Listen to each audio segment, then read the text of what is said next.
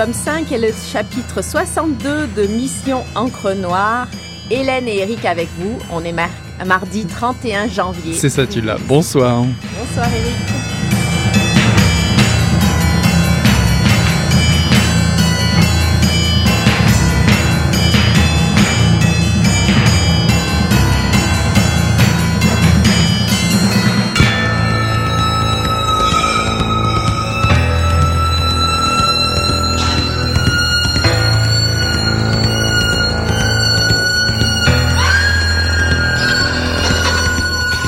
Bonsoir à toutes et à tous. Une mission encre noire très spéciale ce soir sur Choc FM.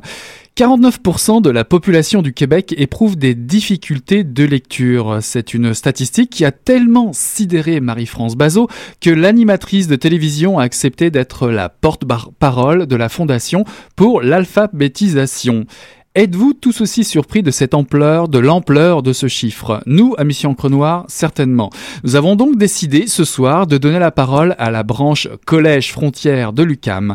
Collège Frontière est un organisme qui relève le défi de changer les choses en matière d'apprentissage de la lecture et ce depuis retenez bien, 1899.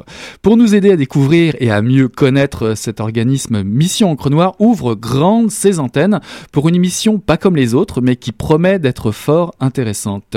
Nous ne sommes pas allés rechercher des momies datant de 1899 ou des bisangos haïtiens pour nous guider. Nous avons le plaisir d'accueillir des étudiants de l'UCAM impliqués à Collège Frontière.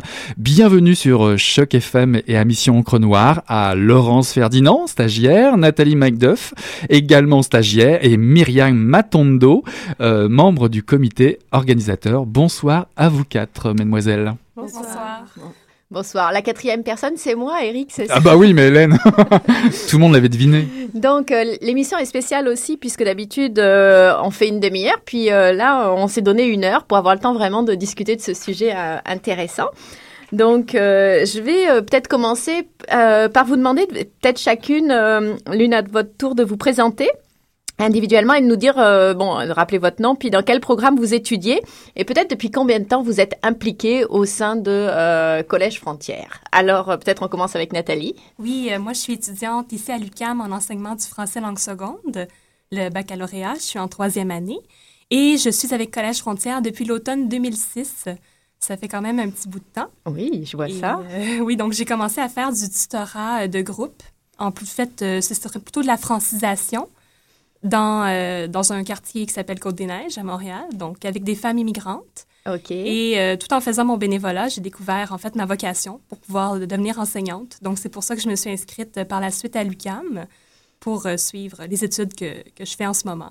On va reparler des actions après euh, de l'organisation, mais euh, c'est déjà très intéressant. Myriam, alors toi, est-ce que tu es aussi ancienne à Collège Frontière? Ben, un peu moins ancienne que Nathalie. moi, je suis étudiante à l'UCAM aussi en maîtrise de sociologie. Et je suis impliquée avec Collège Frontière depuis l'automne 2009, en fait, depuis que j'ai commencé ma maîtrise, en fait. D'accord. Est-ce que tu veux enchaîner, Laurence? Oui, moi, je suis étudiante également à l'UCAM, même si c'était censé, j'ai pas de cours parce que je fais le stage. Euh, je suis à Collège Frontière depuis deux ans et demi maintenant. J'ai commencé en faisant de l'aide aux devoirs euh, avec un organisme du quartier. D'accord. Et tu, tu as étudié dans quel euh, domaine? En sociologie. En sociologie, excuse-moi, du coup, j'avais. Alors, peut-être l'une d'entre vous peut nous présenter Collège Frontière, on a dit que c'était, euh, ça a été créé en, 1899, mais rapidement, qu'est-ce que c'est au juste? Qui l'a monté? Pourquoi? Et euh, peut-être combien de personnes en font partie? Combien de membres? Qui veut se lancer? Allez, Laurence. on sent qu'elle a envie de parler. Je tendais la perche à Nathalie qui, qui connaît euh, encore mieux euh, Collège Frontière que moi, mais en gros, euh, bon, comme vous le savez, l'organisme a été fondé en 1899 par un, euh, par un pasteur à l'époque, Alfred Fitzpatrick. On connaît bien son nom. L'idée de base de Collège Frontière, puis comment l'organisme a été créé, c'est que M. Fitzpatrick cherchait, recherchait son frère qui était dans, un, dans un camp de travail dans l'Ouest canadien Puis, en, euh, en faisant ses recherches, puis en allant sur le terrain, il s'est rendu compte que les hommes qui étaient là-bas, parce qu'évidemment, c'était que des hommes, n'avaient pas vraiment accès à l'éducation ou ce, ce côté-là, la stimulation, l'éducation, c'était laissé de côté. Donc, ça ça l'a touché. C'est comme ça qu'il a commencé son action, euh, finalement, sur des camps de travail. Euh, donc, plutôt dans l'Ouest canadien, c'est ça? C'est ça, c'est ça. Puis l'organisme, en fait, maintenant, le siège, ça, l'organisme est à Toronto. Mais on a des activités vraiment partout au Canada, euh, du Nouveau-Brunswick euh, jusqu'en Colombie-Britannique. Et la branche de l'UCAM, alors, est-ce qu'elle est ancienne ou... Euh, depuis 1993. Ah, d'accord. Hum. Est-ce que vous avez quelque chose à ajouter euh, à, cette euh, présentation? Peut-être ajouter quelque chose, excuse-moi Nathalie, euh, sur, par rapport à la présentation que Laurence a faite tout à l'heure sur le fondateur de Collège Frontière. Il faut aussi rappeler qu'il était professeur à l'université et donc d'où le côté de Collège Frontière impliqué dans les campus. Donc il a incité ses étudiants à l'époque d'aller dans ces fameux camps-là pour alphabétisés dans le fond. Ce sont que des étudiants. C'est vraiment une organisation d'étudiants finalement. Est-ce qu'on peut dire ça? Au départ, oui, c'est ça. C'est M. Fitzpatrick qui avait euh, convaincu des étudiants de venir durant l'été travailler dans. Euh, il y avait plusieurs endroits. Il y avait les euh, camps de bûcherons, il y avait la construction des chemins de fer et dans les mines. Et durant la journée, les étudiants travaillaient. Et ensuite, à la, en fait, lorsqu'il commençait à faire noir, quand les journées de travail étaient terminées, ils procédaient à des activités de lecture et d'écriture sous des tentes avec les euh, travailleurs. Mais avez-vous avez euh, entendu parler de Fitzpatrick avant euh, de vous intéresser à Collège Frontière ou c'est juste en finalement en connaissant Collège Frontière que là vous avez appris toute l'histoire, etc. Oui, c'est seulement à ce moment-là, mais il existe une biographie qui a été publiée. Que tu as lue? Non, pas encore. Attention, ta mission encre noire. Tout ce qui se lit ici, on peut en parler tout de suite. Alors moi, je voudrais peut-être revenir peut-être plus personnellement d'un point de vue émotionnel. Qu'est-ce qui vous a intéressé chacun dans cet engagement et dans cette organisation? Euh, On reviendra après peut-être sur euh, les, les réussites et les déceptions, parce que j'imagine que ça doit pas être facile, mais peut-être au départ, qu'est-ce qui vous a attiré? Alors, est-ce qu'on commence par euh, toi, Nathalie? Euh, oui, ben moi, en fait, je voulais faire du bénévolat, puis c'est euh, c'était dans un kiosque que j'ai vraiment été attirée. J'ai vu les affiches. Voulez-vous aider un enfant ou un adulte à lire et à écrire, à améliorer sa qualité de vie?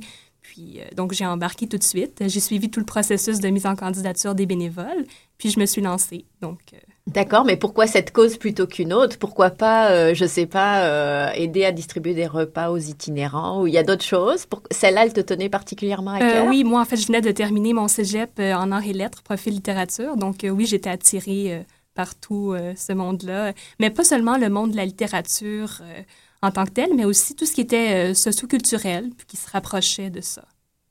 D'accord. Est-ce que Myriam, tu veux continuer?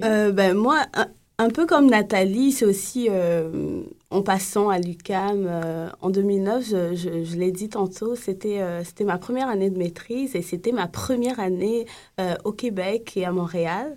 Donc, tu viens d'où? Alors peut-être on peut préciser. Alors moi, moi je viens, je suis originaire du Congo, mais j'ai commencé mes études en France, donc j'ai passé cinq ans en France, puis après je suis venue continuer ma maîtrise. Donc c'était aussi euh, dans un besoin de d'intégration, si je peux dire, euh, savoir un peu comment ça se passe au Québec, euh, découvrir les gens où ils sont, comment est-ce qu'ils ils, font les choses. Donc je suis passée devant un kiosque puis j'ai vu l'alphabétisation. Je dis oh tiens c'est bien, j'aimerais bien m'impliquer pour en savoir un peu plus. Donc c'est comme ça que je me suis impliquée. Maintenant pourquoi l'alphabétisation et pas une autre cause?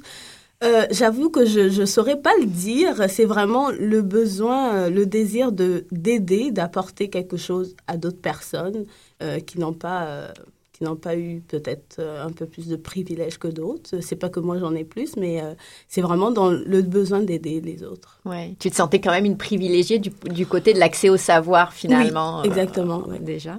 Mm. Est-ce Laurence? En fait, moi j'avais fait du tutorat avec des des élèves un peu plus jeunes que moi au, secondaire. J'avais trouvé l'expérience assez euh, enrichissante, stimulante. Puis j'avais vu vraiment l'impact que ça, ça, pouvait avoir sur les résultats scolaires euh, des jeunes garçons que j'avais aidés.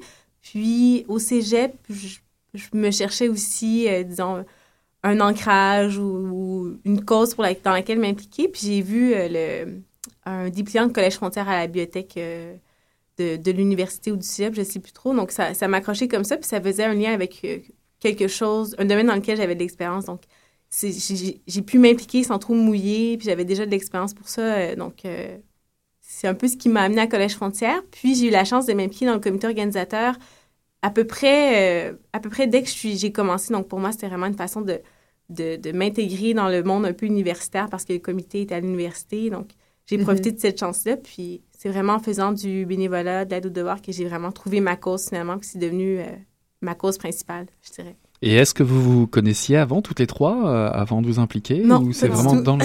OK. non, c'est Nathalie qui a, passé mon entrevue quand j'ai euh, commencé à Collège Frontière il y a trois ans environ. Puis j'ai connu Myriam quand elle a joint le comité organisateur, mais on ne se hmm. connaissait pas avant.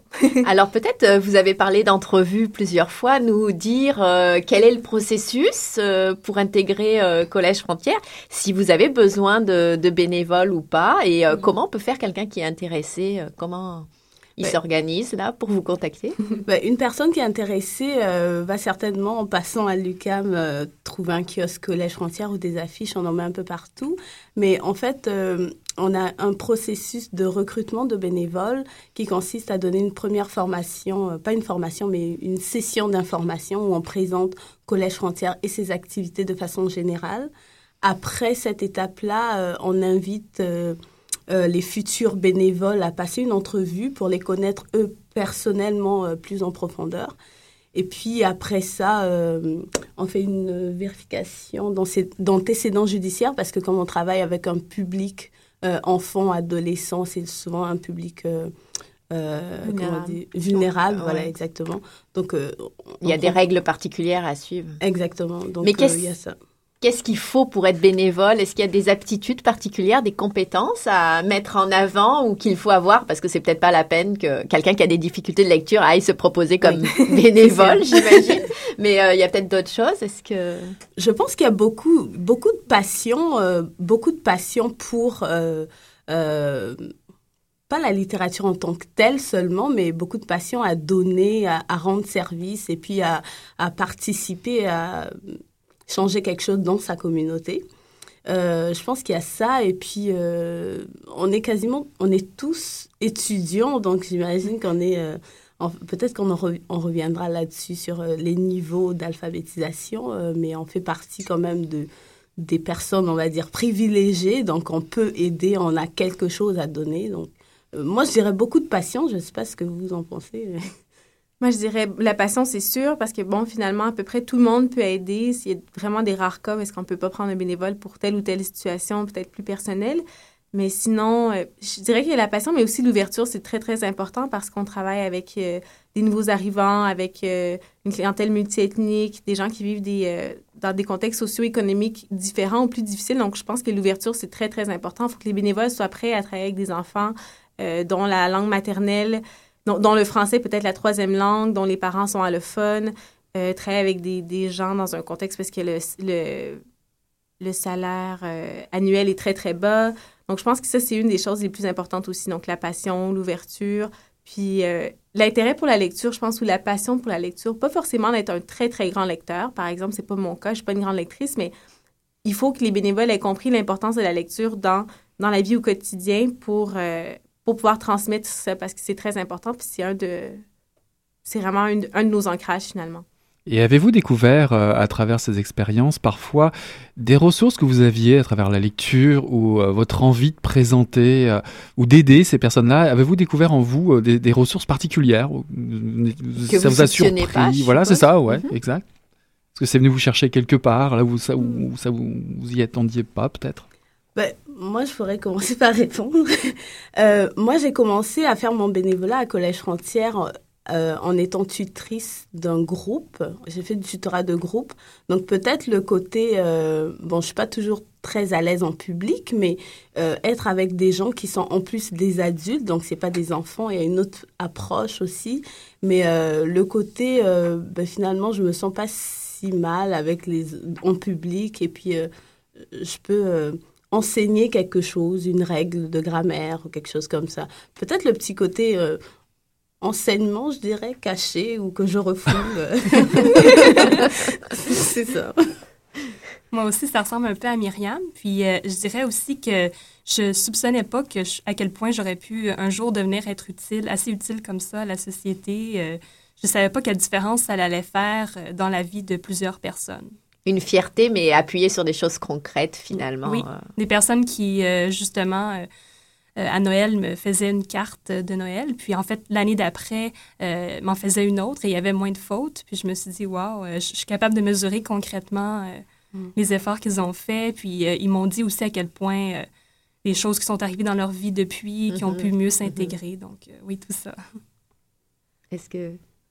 Moi, je dirais, euh, ce que j'ai pu découvrir, ce que j'ai pu valider, en fait, c'est l'idée que je peux aider un enfant à aller vraiment plus loin dans ses apprentissages ou aller au-delà de du simple devoir qu'il a à faire. Puis ça, ça a été très, très stimulant pour moi parce que souvent, on, s'en tient au cadre rigide des devoirs qui sont, qui sont proposés. Puis là, si on se rend compte qu'on s'ennuie un peu, les devoirs sont terminés, ben d'aider un enfant à, continuer, faire autre chose, puis de voir que l'enfant est fier, que son professeur a, a fait des bonnes rétroactions, c'est ça que je pense que c'est une des découvertes que j'ai fait ou que j'ai pu valider avec Collège Frontière. Sinon, ce qui est intéressant, je pense, à Collège Frontière, c'est que au-delà du bénévolat en alphabétisation, c'est que l'organisme nous donne la chance aussi de s'impliquer, euh, de s'impliquer plus finalement. Nous, on est tous trois membres euh, du comité organisateur à Mhm. l'UCAM. Nathalie et moi, on est stagiaires.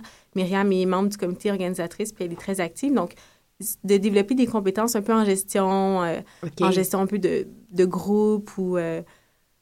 voilà, je pense que c'est ça que ça m'a beaucoup apporté aussi. À- apprendre le fonctionnement, la gouvernance d'une organisation. euh. Ben, e- exactement, un peu euh, participer au recrutement, euh, faire partie, passer des entrevues, plein de choses qu'on, que je m'imaginais pas vraiment faire finalement, mais qui n'est pas dans un cadre professionnel euh, Mhm. rigide, mais quand même, c'est plein de compétences euh, intéressantes que ça m'apporte. des compétences que vous soupçonnez pas peut-être mettre en œuvre, euh, en tout cas Exactement. pas tout de suite. C'est ça. Je vous propose une petite respiration euh, musicale. Ah, moi, tu avais peut-être quelque juste- chose avant à Juste ajouter avant que, euh, qu'on me dise s'il y a euh, une prochaine session d'information pour euh, clore ce petit sujet-là pour les bénévoles. Est-ce qu'il y a une date qu'on peut annoncer ou un, s- le, un site internet sur lequel on peut aller voir euh, à quel moment est la prochaine session d'information pour ceux qui voudraient devenir bénévoles En à fait, Collège Frontière? Euh, on- il y aura une prochaine séance d'information mardi prochain, le 7 février. Le local est encore à déterminer, mais ça sera à l'UCAM, possiblement dans le DS. Puis pour avoir l'information exacte, on peut aller voir euh, sur le site de Collège Frontière UCAM. Alors là, le site exact, par Ça se trouve facilement, hein, je pense. Exactement, faire, Collège euh, Frontière UCAM, puis la, la date devrait être affichée. Ouais, ouais, moi, il me semble que c'est www.frontierecollège.ca. euh, Ah, ça, Ça, ça, en c'est fait, cool. c'est notre... Euh, C'est ça. ça, barre oblique UQAM, puis l'information devrait être euh, affichée là. Sinon, euh, on a nos coordonnées si les gens veulent nous rejoindre aussi. C'est-à-dire notre adresse courriel qui est collègefrontière à hotmail.com ou notre poste téléphonique à l'UQAM qui est le 6595, finalement. Voilà, je vous, pro- voilà, je vous propose Julien Sago qui nous chante Piano Mal.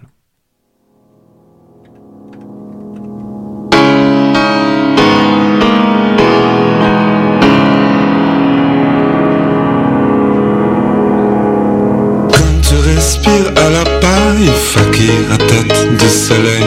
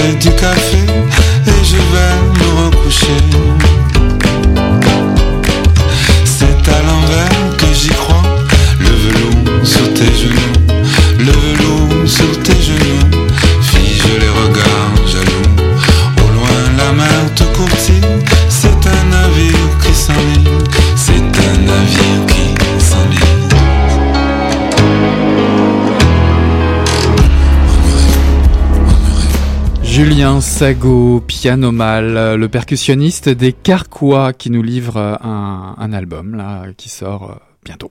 Merci de nous le faire découvrir. Euh, moi, je, je, veux juste pour terminer sur les adresses, euh, Nathalie me signalait qu'il y avait aussi un bureau. En fait, Collège Frontière UCAM a un bureau, donc on va peut-être signaler euh, où il est. Oui, c'est dans le DS, c'est le DS 3165. Le DS 3165, euh, c'est vraiment euh, des codes compliqués. nous, Eric et moi, nous ne sommes pas étudiants à l'UCAM. Alors ça Non, mais tu paraît- pourrais pas, c'est- ça, ça se dit pas, ça. Il faut laisser l'auditeur rêver. Ah, ouais. C'est Ou, vrai. ou euh, moi-même rêver, peut-être. Bon, on, on le redeviendra peut-être un jour. Hein. Euh, moi, je voulais savoir quelles sont les actions concrètes qui sont mises en, mises en œuvre. On, on en a cité quelques-unes, mais peut-être nous faire un peu un tour d'horizon des actions, des différentes actions que euh, Collège Frontière euh, met en œuvre ou que Collège Frontière UCAM met en œuvre. Et puis après, peut-être on va revenir chacune sur votre expérience. Alors, qui fait un tour d'horizon? Euh, je peux y aller. Vas-y, Nathalie. Donc, on a plusieurs activités, dépendamment si ça s'adresse à des enfants ou à des adultes. On a le tutorat individuel, qui est un jumelage entre deux personnes, donc un bénévole qui devient tuteur et une personne qui souhaite améliorer ses compétences euh, en lecture ou en écriture. Et euh, donc, ça, c'est un jumelage qui est fait, euh, ça peut être dans un endroit public, ça peut être à l'université, ça peut être dans une bibliothèque. Et le bénévole et l'apprenant choisissent ensemble de ce qu'ils vont faire. Donc, en, discutant des objectifs, des, des façons de faire, qu'est-ce qu'on pourrait faire pour que ce soit agréable, fonctionner. Puis, donc, ça, ce serait le tutorat individuel. Est-ce que ce sont les gens qui vous contactent de façon spontanée? Euh, Il y en a quelques-uns que oui. Sinon, il y en a beaucoup d'autres qui nous sont euh, référés par euh, la Fondation pour l'alphabétisation. Ah, ben, tu vois, tu en parlais, Eric. Dans le tutorat de groupe, donc ça, c'est une formule un peu, un peu plus différente parce que, bon, là, c'est un bénévole ou deux qui sont en contact avec plusieurs personnes. Et euh, ça, peut, ça peut se faire dans différents euh, quartiers, dans différents organismes communautaires. Et parfois, il y a une enseignante qui est sur place, qui accueille des bénévoles. Et là, on fait un peu de tout. De la conversation, parce qu'il y a beaucoup de francisation. Il y a beaucoup de personnes, justement, immigrantes, qui veulent euh, apprendre un peu le français, pratiquer parce qu'ils ne savent pas avec qui pratiquer. Il y en a qui viennent tout simplement briser l'isolement en participant à différentes activités, rencontrer des gens. Donc, euh, beaucoup de concret, euh, beaucoup de français, si on peut dire, de survie. OK. Donc là, c'est pas forcément de la lecture, ça peut être de la conversation, c'est-à-dire Oui. euh, c'est euh, les mots au sens euh, plus large que simplement le mot écrit. Hein. Oui, c'est aussi de leur donner des ressources pour mieux s'intégrer lorsque c'est des immigrants. Mais on touche un peu à tout. On essaie de lire, écrire, parler, écouter, se comprendre. D'accord. Et là, c'est des organismes communautaires qui font appel à vous, c'est Oui. ça? C'est ça. OK. Et il peut y avoir tous les groupes d'âge? Euh, oui, moi j'ai déjà eu une apprenante de 84 ans et je trouvais ça magnifique de voir que malgré le fait que bon euh, son, son ouïe, son audition puis sa vue euh, commençait à baisser considérablement, mais quand même euh, elle se présentait chaque semaine dans l'espoir de pouvoir améliorer son français. Ah, magnifique, effectivement. Alors, le tutorat individuel, le tutorat de groupe. Oui, et avec les enfants, on a les, l'aide aux devoirs. Donc l'aide aux devoirs, euh, euh, Laurence, tu peux en parler? En fait, nos programmes, euh, notre programme d'aide aux devoirs, c'est plutôt un programme de prévention finalement parce que les enfants ne sont pas en processus d'alphabétisation forcément, un peu de francisation pour les nouveaux arrivants. L'idée, c'est vraiment de soutenir les enfants dans leur cheminement scolaire, donc en faisant les devoirs avec eux après l'école, en lisant aussi le plus possible avec eux. Puis il y a différents contextes, soit dans la mesure du possible, des- un bénévole est jumelé à un enfant, donc tout, tout le long de la session, le bénévole suit le même enfant. Ou euh, dans un centre communautaire, par exemple, il y aura plusieurs enfants qui sont assis, chacun à leur table, puis les bénévoles se promènent, puis aident différents enfants, dépendamment des demandes et des besoins. Ça, c'est un programme qui se fait autant avec les jeunes du primaire que du secondaire. D'accord. Euh, puis, Est-ce que là, c'est pareil, ce sont les... ça se passe dans les organismes communautaires, ça oui, exactement. En fait, à Collège Frontière, on, on s'engage vraiment bon, à recruter les bénévoles, les former, euh, on, on, les, on les encadre, si on veut. Ils sont toujours, euh, ils peuvent toujours se référer à nous s'ils veulent des ressources, s'ils ont des, des besoins, etc. Mais on les envoie vraiment dans, dans des euh, partenaires communautaires, comme on appelle, donc Mhm. des organismes déjà existants qui ont des besoins. Donc, euh, par exemple, moi, je fais du bénévolat avec euh, un organisme qui s'appelle la FIJAD, Fondation pour l'éducation des enfants et des jeunes adultes défavorisés, aux habitations Jeanne-Mance. Donc, tous les bénévoles sont vraiment envoyés dans différents contextes comme ça, puis ils font, euh, font de l'aide aux devoirs deux heures par semaine avec D'accord. Dans l'ensemble, ce sont des activités hebdomadaires que vous C'est ça. proposez. Exactement. Est-ce que, est-ce que la formation que vous recevez, ça prend beaucoup de temps? C'est c'est difficile? Vous trouvez ça euh, Vous êtes vous êtes suivi régulièrement? Euh, Est-ce que on vous évalue? Est-ce qu'il y a une supervision C'est ça J'ai vu sur le site qu'il y avait une méthode hein, euh, propre à, je sais plus comment elle s'appelle, mais qui avait euh, que Collège Frontière avait sa méthode euh, d'apprentissage. Oui, l'APCA, Voilà, l'APCA. Alors ça veut dire quoi euh, apprentissage personnalisé centré sur l'apprenant. D'accord. Alors est-ce qu'on peut, est-ce que vous pouvez expliquer un petit peu euh, quelques Euh, grands principes Sans nous révéler vos trucs. euh, En tout cas, qu'est-ce qui la distingue peut-être d'autres Oui, méthodes? Ben, c'est de mettre en fait les besoins de l'apprenant au cœur de son apprentissage pour que ça devienne vraiment signifiant, puis euh, pour que ça fonctionne. Parce que si on montre euh, à quelqu'un euh, les participes passés alors que son but à lui, c'est de réussir son permis de conduire théorique, ben, c'est peut-être pas comme ça qu'on va trouver la meilleure motivation. Donc, euh, pour que ça se passe bien, on veut vraiment... on veut euh, annuler en fait le rapport hiérarchique qui existe entre le bénévole et l'apprenant. Donc, euh, Vous n'êtes pas des professeurs. non, pas nécessairement. On est des bénévoles qui étudient dans différents domaines. Puis on veut partager justement, parce que comme euh, Myriam le disait tantôt, on est privilégiés, donc on veut, euh, au meilleur de notre connaissance, euh, justement, euh, transmettre ça. Et la formation, elle, elle- elle est longue ou pas quand on devient bénévole à Collège Frontière Ben, la formation des bénévoles, euh, on offre en fait une formation, euh, je peux dire intensive, parce qu'elle dure toute une journée. Mais au cours de la, euh, tout le long de la session, il y a ce qu'on peut appeler une formation continue, parce que les bénévoles sont suivis et euh, peuvent toujours se référer à Collège Frontière. Il y a toujours un, un bénévole gestionnaire qui fait le suivi avec les partenaires communautaires, par, par exemple.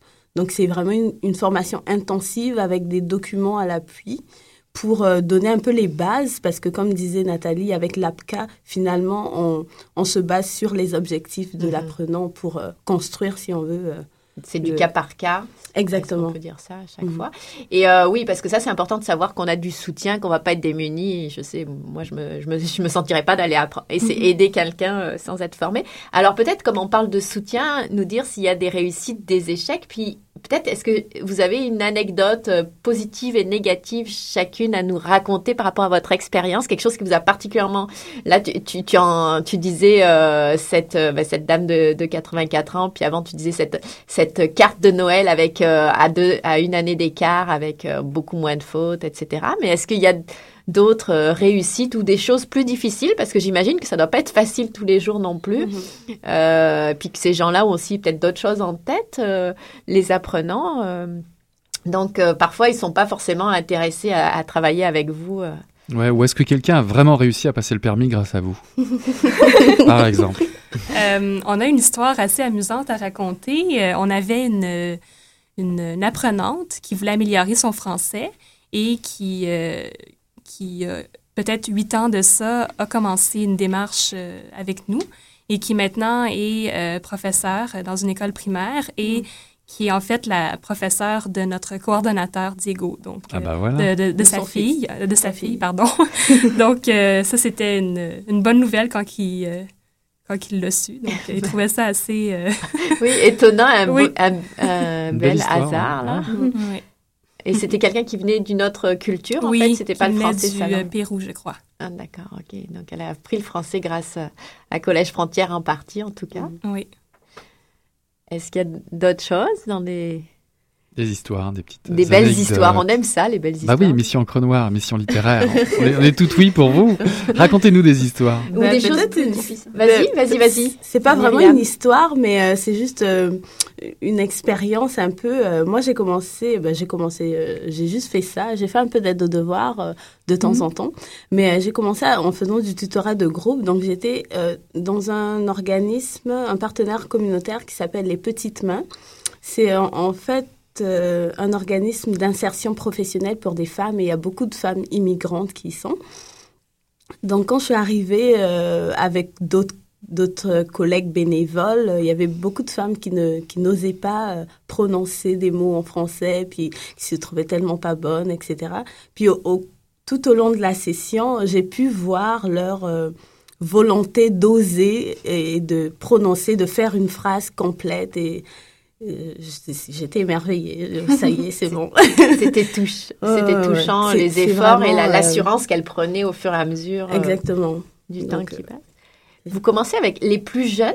Alors moi, au début, je me demandais si on disait des. Euh, j'ai entendu que vous disiez apprenants, mais je me suis demandé on dit quoi? Des élèves, des patients, des clients? Bon, j'ai bien compris, ce sont des apprenants. Ce sont tous des apprenants, c'est ça? Oui, et il y a aussi des apprenants qui sont très très jeunes parce qu'on fait des activités de lecture euh, dans des CPE. Ah, voilà, Donc, euh, en fait, dans des garderies en milieu familial, c'est un projet tout nouveau parce qu'on considère qu'il n'y a pas d'âge pour commencer à lire. Donc, les chansons, les comptines, un peu de tout euh, dès le plus jeune âge. Là, et euh, des activités de lecture comme ça, de stimulation précoce pour qu'ensuite, ben, en fait, pour prévenir le décrochage scolaire éventuellement. Baigner, faire baigner les, les, enfants, les jeunes enfants dans un bain de, mm-hmm. de mots, c'est oui, ça? Oui, surtout pour, en fait, il y a beaucoup d'enfants qui sont immigrants et il n'y a personne à la maison qui peut parler français.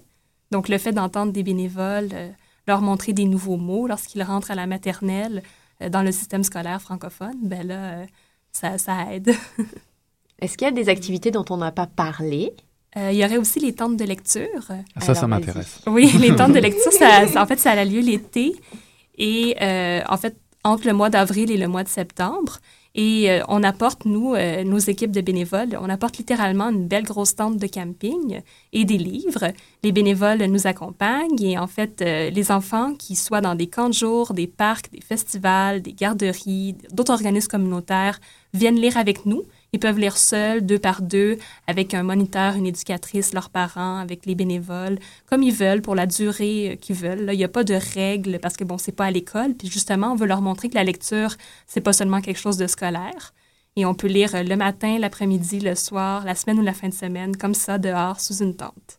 Et la tente reste en permanence ou vous changez de lieu régulièrement? Non, on change de lieu. En fait, euh, l'été passé, on a fait 55 lieux différents. Donc, ah. on transportait la tente. Avec nous chaque fois. Puis on sur Montréal, hein? Oui, c'est ça, sur l'île de Montréal et aussi au parc Jean-Drapeau, dans le ah, cadre de la fête des enfants, par exemple. D'accord. Ah, belle activité aussi. Et euh, du côté des, des, choses plus difficiles qui vous ont parfois peut-être déçu ou qui, qui vous ont montré qu'il fallait continuer et pas se décourager, est-ce qu'il y en a? Ou vous n'osez pas en parler? Ben, C'est sûr que l'hiver, des fois, c'est plus difficile au niveau de la ponctualité, puis mhm. de l'assiduité des apprenants. On a beaucoup de bénévoles immigrants qui ont un petit peu peur parfois de la glace, surtout quand ils sont plus âgés. Mhm. Euh, pour les enfants, peut-être moins, là, mais euh, euh, moi, ça m'est déjà arrivé d'arriver dans, une, dans un organisme pour donner une séance, un atelier de français, puis il y avait seulement une personne. J'étais un peu déçue, mais en même temps, j'étais contente de voir que cette personne-là en particulier mhm. s'était déplacée et avait envie cette journée-là de faire quelque chose. Mais je, je, reviens aussi au temps de lecture. Les livres, qui les choisit? Vous les choisissez ou vous avez un stock comme ça ou euh? Euh, Un peu de tout. On a déjà quelques livres dans nos réserves personnelles, mais on, euh, souvent on s'en va à la bibliothèque pour en choisir des nouveaux, pour se mettre un peu à jour. Puis on accepte les, les, les suggestions de, de, tout le monde, là, les bénévoles, autant que les enfants que les parents. Puis, Est-ce que c'est déjà arrivé de faire une séance de lecture avec un livre que vous n'aimiez pas? Euh, si c'est l'enfant qui le choisit, euh, oui, ça peut arriver. Euh, par exemple, il y a les mangas qui sont très populaires chez les jeunes. Et moi, personnellement, je trouve ça un petit peu difficile à lire parfois parce qu'il y a beaucoup de nomatopées. Et là, ça devient un peu, un peu plus difficile. Mais si c'est ça que l'enfant a choisi, si c'est ça qu'il a envie de lire, puis ça le rend heureux, moi, je vais lire avec lui. Ah, c'est intéressant. Alors, est-ce que vous voulez ajouter quelque chose ou je continue avec mes questions? euh, C'est une maladie, ça, de poser les questions comme ça. J'ai vu sur votre site qu'il y avait, euh, il y avait une phrase que, que j'ai trouvée très jolie, mais peut-être que ça va vous faire réagir vous avez quelque chose à raconter autour de ça. C'est aider une personne à apprendre à lire. Elle saura sans doute vous en apprendre beaucoup sur la vie.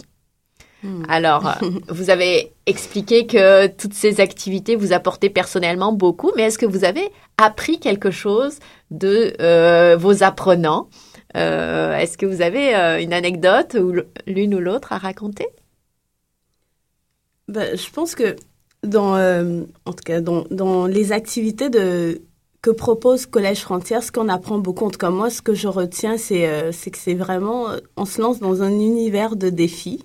Euh, Laurence en a parlé euh, un peu au début euh, en parlant de, Euh, de mon Dieu, je perds mes mots. Désolée.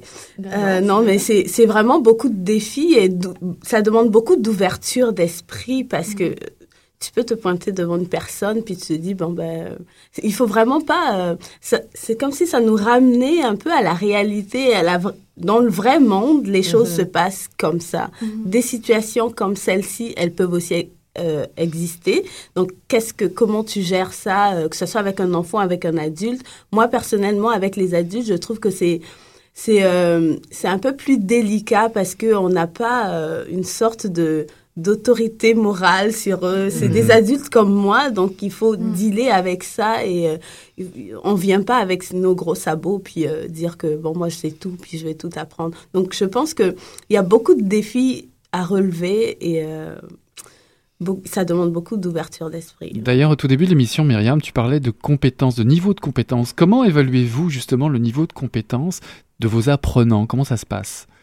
Euh, ben, euh, par rapport à mon expérience, le niveau des, des apprenants, on l'évalue euh, une fois qu'on les rencontre. Donc, on discute avec eux, euh, on voit un peu leurs objectifs.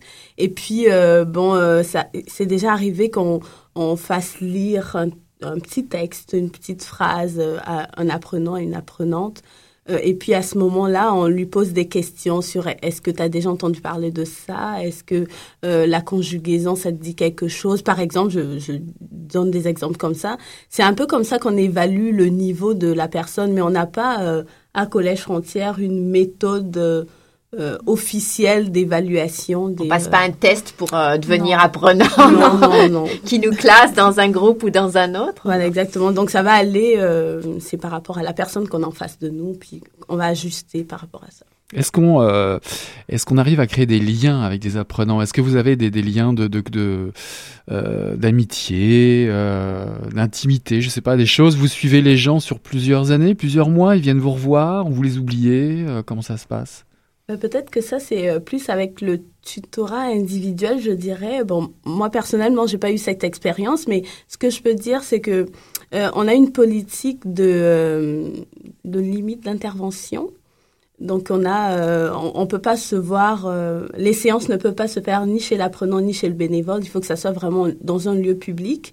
Et le, le, le Pour Euh, éviter le justement une bénévole- qui est euh, une fusion Oui, trop. euh, exactement. Donc, on veut pas que ça à soit. euh, on veut pas ouvrir une brèche, on va dire.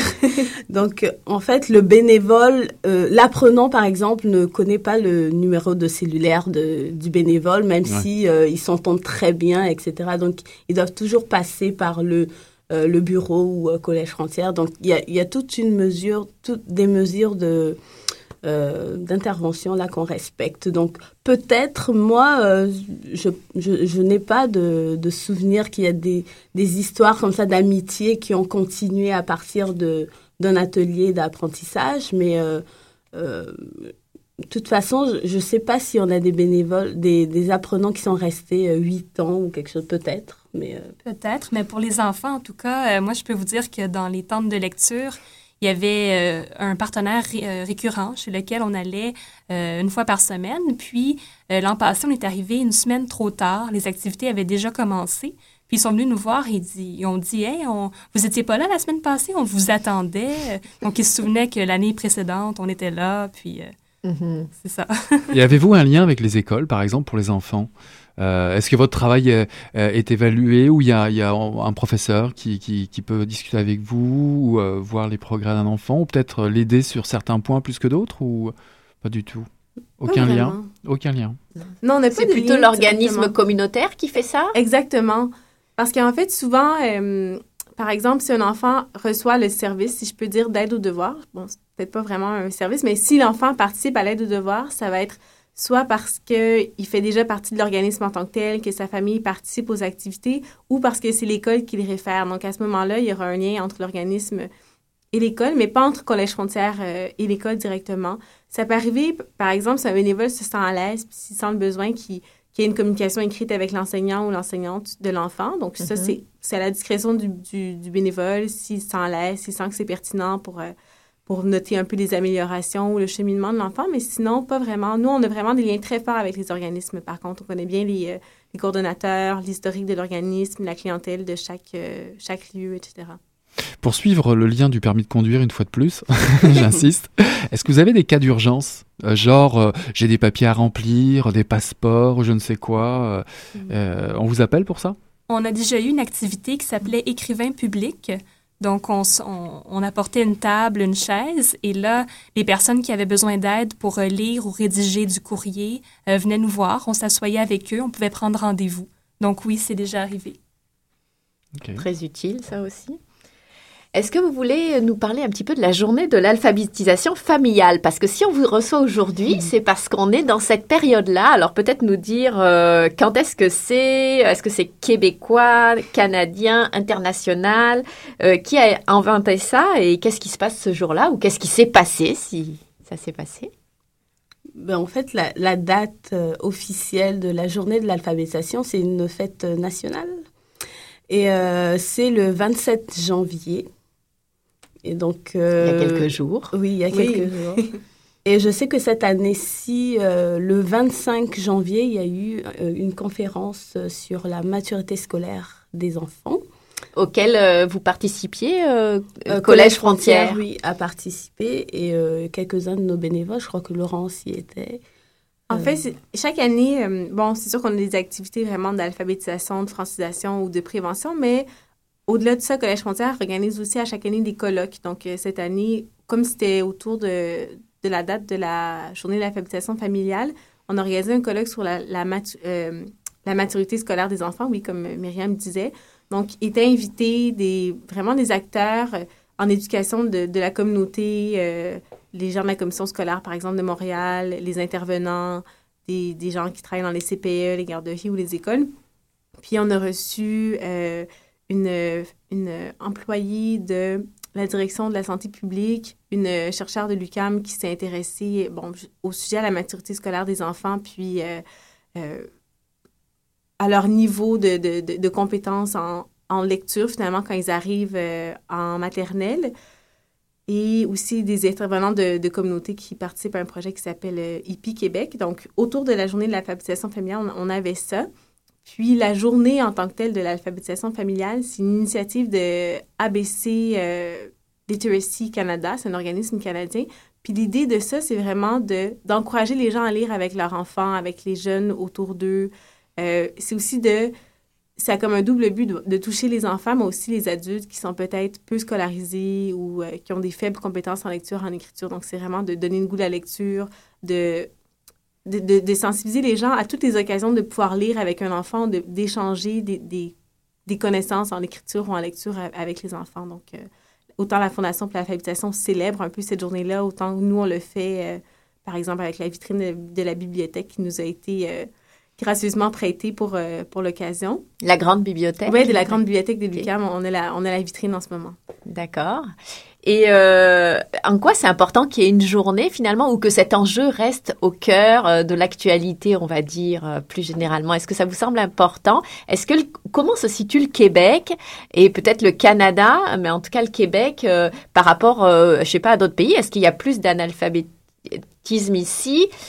Et puis, une question un petit peu subsidiaire, si je puis dire. Est-ce, quelle est la différence, on se demandait avec Eric, finalement, entre euh, l'analphabétisme, l'illettrisme Qu'est-ce que c'est que la littératie? J'ai, j'ai vu aussi ces mots-là. Peut-être nous redire, euh, c'est, des choses qu'on devrait sans doute savoir. Ben, moi, j'aimerais juste dire que euh, le, L'objectif de souligner la journée de l'alphabétisation familiale, c'est que l'alphabétisation familiale, c'est une, c'est une activité, si je peux dire, de prévention. Donc, euh, c'est quelque chose qui se fait euh, autour de la famille pour les enfants, mais aussi pour les adultes, pour l'épanouissement de, de tout le monde, si on peut dire.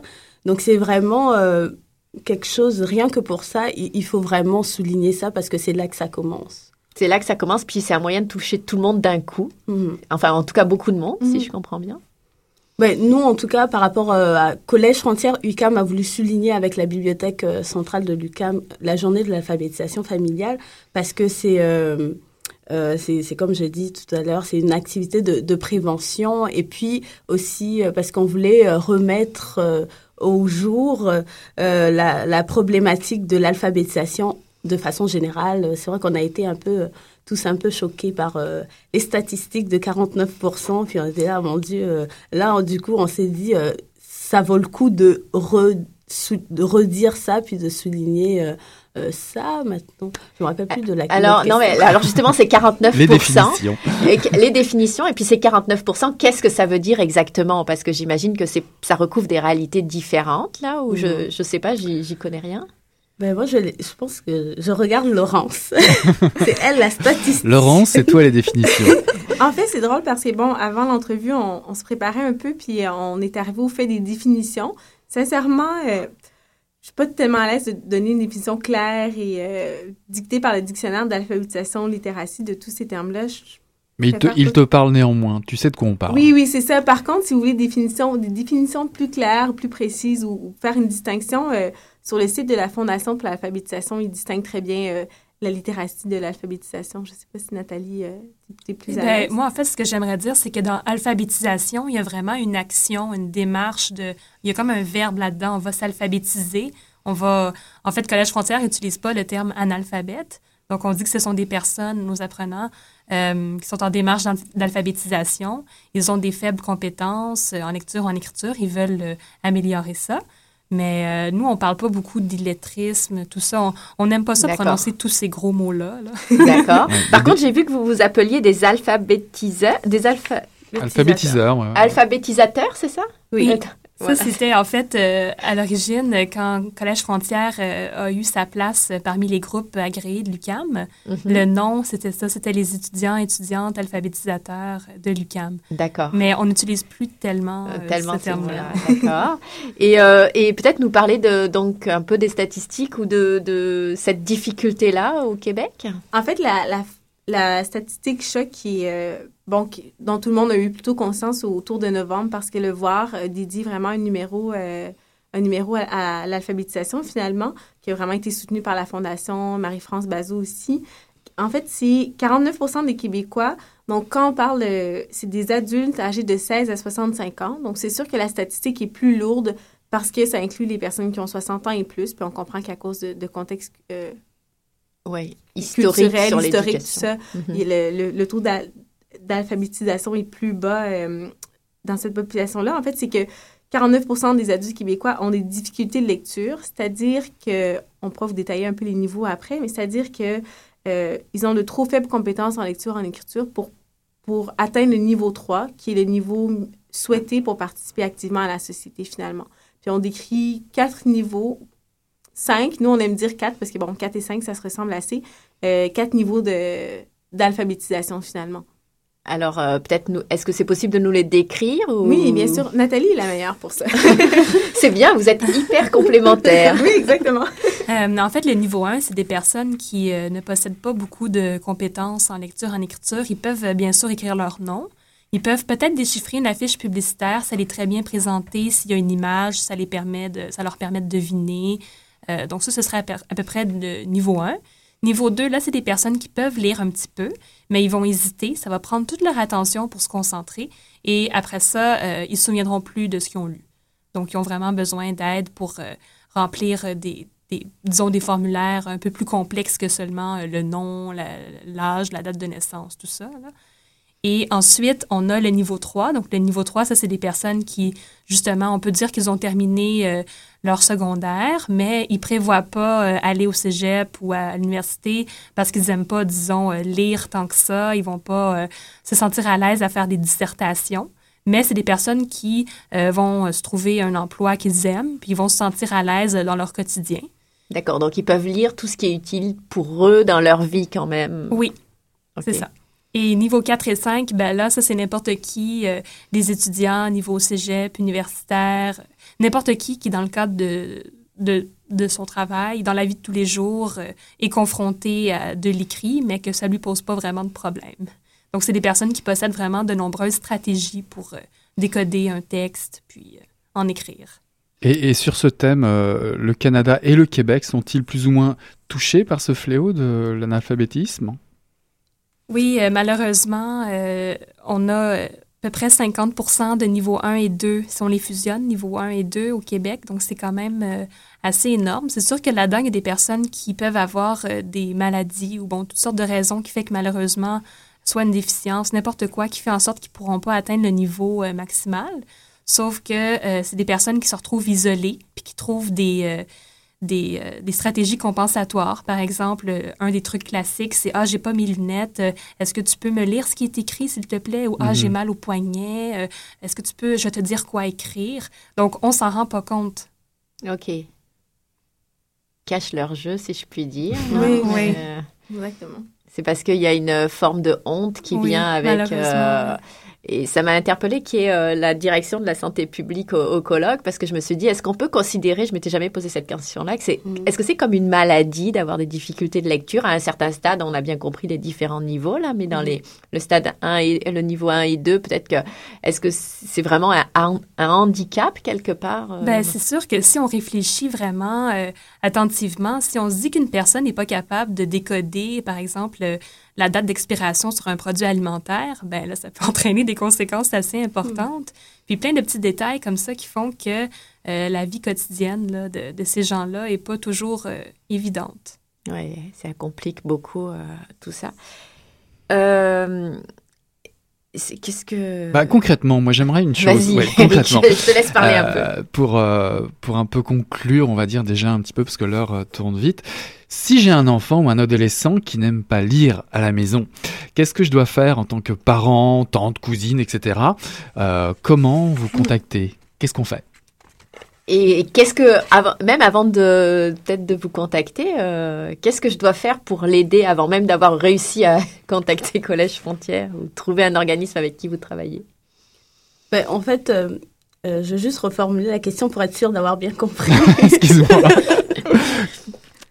Est-ce que ce que vous, voulez dire, c'est comment inviter un enfant à apprendre le plaisir de lire? Oui, c'est ça. Ou un mhm. adolescent, parce que je pense qu'il y a aussi une rupture un peu à mhm. l'adolescence de ce que j'ai remarqué autour de moi. Ben, je pense que ce qu'on peut conseiller, c'est euh, c'est euh, mettre au cœur de, de, de toute cette activité-là euh, l'intérêt, en tout cas aller chercher des choses qui l'intéressent. Et euh, il y a plein de choses qu'on peut faire, plein d'activités qu'on peut faire autour d'une BD. on peut développer une, une thématique, quelque chose qui l'intéresse. je lisais quelque chose sur euh, parce que on a pris nos, on a fait nos devoirs avant de venir. C'est bien, félicitations.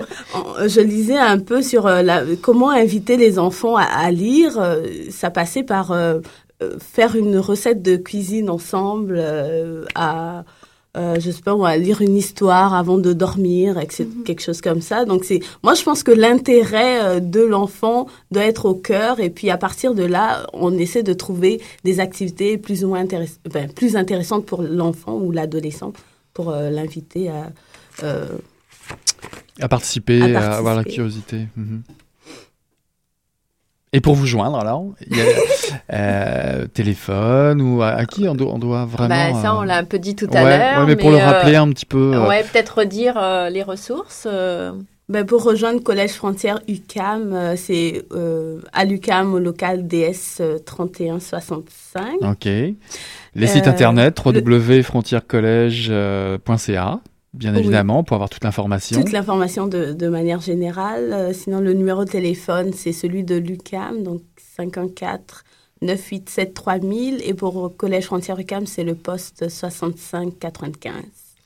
Et je veux dire aussi que en me baladant sur votre site, j'ai vu qu'il y avait euh, beaucoup de ressources. Mhm. En fait, euh, il y a tout, beaucoup beaucoup de liens vers d'autres organismes ou carrément des, des ressources d'exercices euh, français, mathématiques, etc. il y a des historiques, il y a des articles de presse, c'est vraiment très bien fait. Hein. Vous, pouvez avoir vraiment la curiosité de découvrir Collège Frontière et l'historique de Collège Frontière. Peut-être même aussi voir des photos. Euh, peut-être euh, êtes-vous dessus, j'ai pas fait attention, mais en tout cas, vous voir en action, voir ce, ce que ça représente en images, ce que vous faites tous les ans. Oui, puis c'est ça quand on est confronté à un problème, aller chercher de l'aide ou soi-même, ou si on a, on veut aider quelqu'un Je trouve ça c'est intéressant. Moi, est-ce qu'on a encore le temps pour une Bah question? oui, parce que moi je vois, je vois le temps tourner, mais on est à Mission Encre Noire. On peut pas s'empêcher de poser toujours ces questions-là. Est-ce que vous êtes des lectrices? Alors évidemment, ce qui nous intéresse, c'est euh, où avez-vous attrapé le goût de lire, par exemple, ou euh, quel est le dernier livre que vous êtes en train de lire que vous avez aimé? Par exemple, Laurence, tu disais tout à l'heure, oh, je suis pas une, une grande lectrice, mais c'est quoi, par exemple, le dernier livre qui t'a vraiment passionné? Euh, les derniers livres qui m'ont vraiment passionné, c'est drôle parce que j'ai oublié le nom de l'auteur. C'est peut-être un peu le, le, mais c'est La fille des Louganis. J'ai complètement oublié le nom, de- le nom de l'auteur. C'est un auteur euh, français d'origine turque, je pense, qui est un drame terrible qui se passe sur une île. Qui se passe sur une île en, en Grèce. En fait, c'est que mon, mon, mon copain a vraiment une thématique insulaire, puis bon, on est beaucoup, on, on est beaucoup dans la lecture. euh, Familial, on va dire. non, on lit pas forcément en famille, mais dans la lecture des, des, des, des drames qui se passent sur les îles ou qui sont autour de toute cette thématique insulaire. Donc, je me suis plongée un peu là-dedans aussi. Euh, c'est ce que j'ai lu dernièrement. Sinon, euh, honnêtement, je, je crois, tout à l'heure, pour répondre peut-être un peu à votre question de tout à l'heure, je pense qu'il faut vraiment saisir chaque occasion de lecture avec les enfants, avec les adolescents, puis ce soit, que ce soit, comme Myriam disait, de vraiment piquer l'intérêt d'un jeune. Donc, s'il s'intéresse au hockey, soit, ben, allons voir une exposition là-dessus, allons lire sur le sujet. Toutes les occasions de lire sont, pense, sont pertinentes puis sont bonnes, que ce soit sur, euh, à l'ordinateur, sur une tablette, euh, dans un magazine, tout ça. Donc, euh, bon, je suis plus une lectrice, par exemple, des journaux, des magazines, tout ça. De temps en temps, je lis des romans, c'est vrai. Sinon, dernièrement, ce que j'ai lu, je ne pourrais pas trop dire. Myriam, Myriam, t'as un thème insulaire toi aussi ou- Non, pas du tout. Ben, moi, je j'ai jamais eu ça. Ça m'a toujours gêné en fait de de- d'avoir des trucs préférés dans la vie. Donc à chaque fois, je me dis, euh, mais non, je suis pas obligée d'avoir un truc préféré. Mais sinon, euh, le, je, je lis en ce moment un roman qui s'appelle euh, euh, La rue Cazenègre. C'est Ouais. Joseph Zobel. Euh, c'est un écrivain euh, français euh, d'origine martiniquaise qui a écrit ça, donc euh, euh, ça m'intéresse vraiment. Puis le goût de la lecture, euh, ben, le, on dit toujours que l'environnement familial est, est très influent, non, influence beaucoup euh, la- après les, les, les, les passions ou les intérêts des enfants. Donc euh, oui, j'ai baigné dans un, environnement qui m'a permis euh, euh, d'aller à la bibliothèque. Puis je me rappelle même de mon premier livre. euh, Vas-y, vas-y, vas-y, dis-nous, dis-nous, dis-nous. Il parlait de quoi ce livre? Ben, c'était un livre plus historique. En fait, c'était l'histoire de Martin Luther King en, en BD. Ok. Wow. Donc, on, on l'a pris. euh, mon père me l'a fortement conseillé parce que ben, euh, j'allais pas tout de suite me plonger dans des romans. Il y avait des images, donc c'était super bien. Et toi, Nathalie? Euh, moi, en fait, depuis que je fais les tentes de lecture, je lis beaucoup de littérature jeunesse Ok. sous toutes ses formes. Là, j'aurais pas de... été une découverte? Oui, oui. Ok. Ben, j'en lisais moi-même quand j'étais euh, beaucoup plus jeune. Mais bon, euh, après ça, avec euh, les études, beaucoup de notes de cours euh, à lire, les recueils de textes imposés par l'université. Mais là, tranquillement, la littérature jeunesse, ça se lit assez rapidement. Donc, euh, c'est surtout ça que j'ai le temps de lire en ce moment. Est-ce que tu as un auteur particulier à nous citer? Euh, non, pas nécessairement. Euh, je, je me, je, je regarde visuellement là, je- dans les rangées, je regarde les couleurs, euh, tout là, les images, la- la- le texte, la- la- un peu de tout. Voilà, bah, passionnant, intéressante, mademoiselle. Merci beaucoup d'avoir été nos invités ce soir. Euh, Laurence Ferdinand, Nathalie Macduff, Myriam Matondo, collègefrontière.ca. C'était vraiment un plaisir de vous rencontrer ce soir. Ben, on vous souhaite euh, bon vent, tiens, et bonne lecture. Oui, bonne continuation et Merci. euh, merci et félicitations pour tout ce que vous faites. Merci. Euh, Voilà, c'était Merci Mission Encre Noire. À la semaine prochaine. à Salut semaine Hélène, bye prochaine, bye. Nick.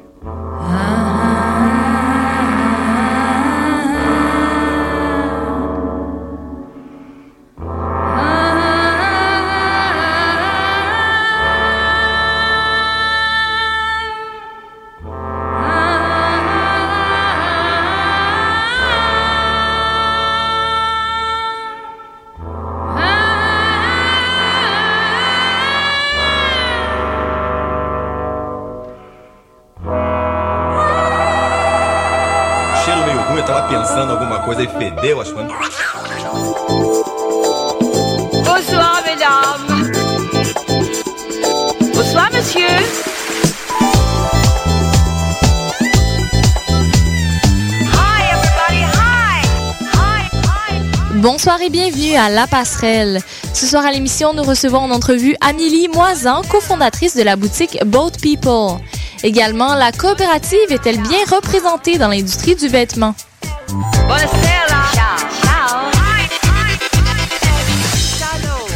Marie-Ève Rochon, microphone pour la prochaine demi-heure. Bienvenue à La Passerelle, votre émission Culture et Mode diffusée à Choc FM. Avant d'accueillir Amélie Moisan en studio, voici vos actualités mode.